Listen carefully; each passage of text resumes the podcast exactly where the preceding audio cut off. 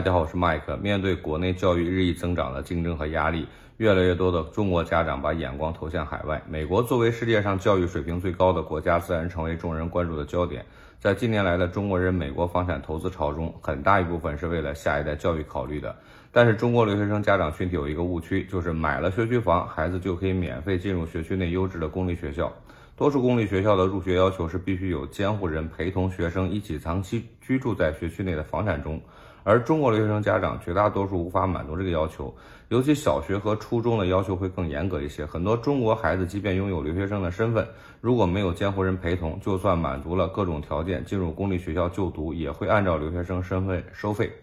所以，如果父母不会移民美国，所谓的学区房投资应该更多的考虑回报收益，而较少考虑利用该房产实现未来孩子上学的可能。因为绝大多数中国留学生无法最终实现在所购买学区内的学区免费上学的事实。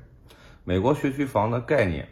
美国学校分为私立学校和公立学校。公立学校和小学呢，都是采取就近入学的原则。美国法律规定，任何居住在这个学区内的孩子都享有免费教育的权利。学校质量好的地区就会吸引有孩子的家庭搬到这些学校的周边居住，便形成了所谓的学区房。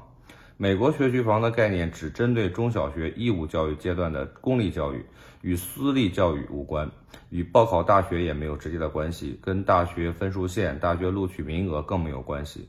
学区房呢也并不要求产权，美国学区房的判断标准不是产权，而是实际居住。也就是说，入学的标准不是房产证，而是真实居住在这里的证明，比如水电费账单、银行账单等等，可以是自有产权，也可以是租房。或者住在亲戚朋友家的房子等等。美国学区与行政区是不同的概念。美国的学区划分具体到每一条街、每一个门牌号，和行政区是没有直接关系的。很多人误认为好学区就是这个学校所在的城市地区，但是如果不针对物业所在的具体地址进行核实，很有可能出现即使买在好学区也无法就近入学的情况。所以，如果以购买学区为目的，一定要具体到每一个物业的地址，查询物业所在的学区。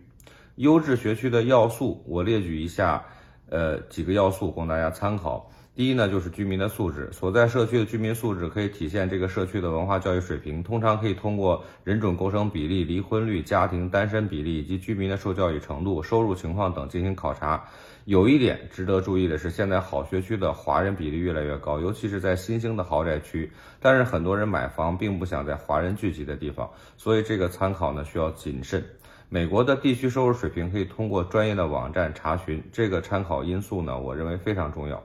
第二是生活的便利性，这个包含交通以及生活、购物、娱乐等周边是否有高速公路或者是大型商场、公园、社区配套等都很重要。